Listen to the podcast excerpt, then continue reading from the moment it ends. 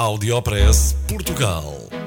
Aqui encontra as melhores práticas e os casos de sucesso dos produtos e serviços made in Portugal. Conheça as histórias de sucesso dos portugueses que estão a fazer hoje o futuro do nosso país. Porque há boas notícias todos os dias.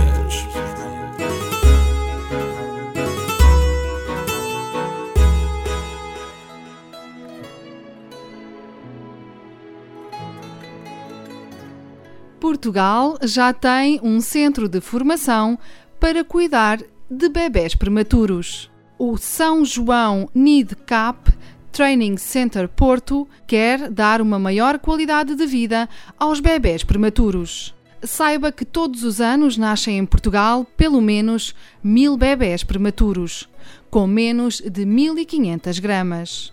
Portugal registrou menos 957 nascimentos até agosto de 2014. O Hospital São João no Porto inaugurou um centro de formação para profissionais que lidam com recém-nascidos prematuros.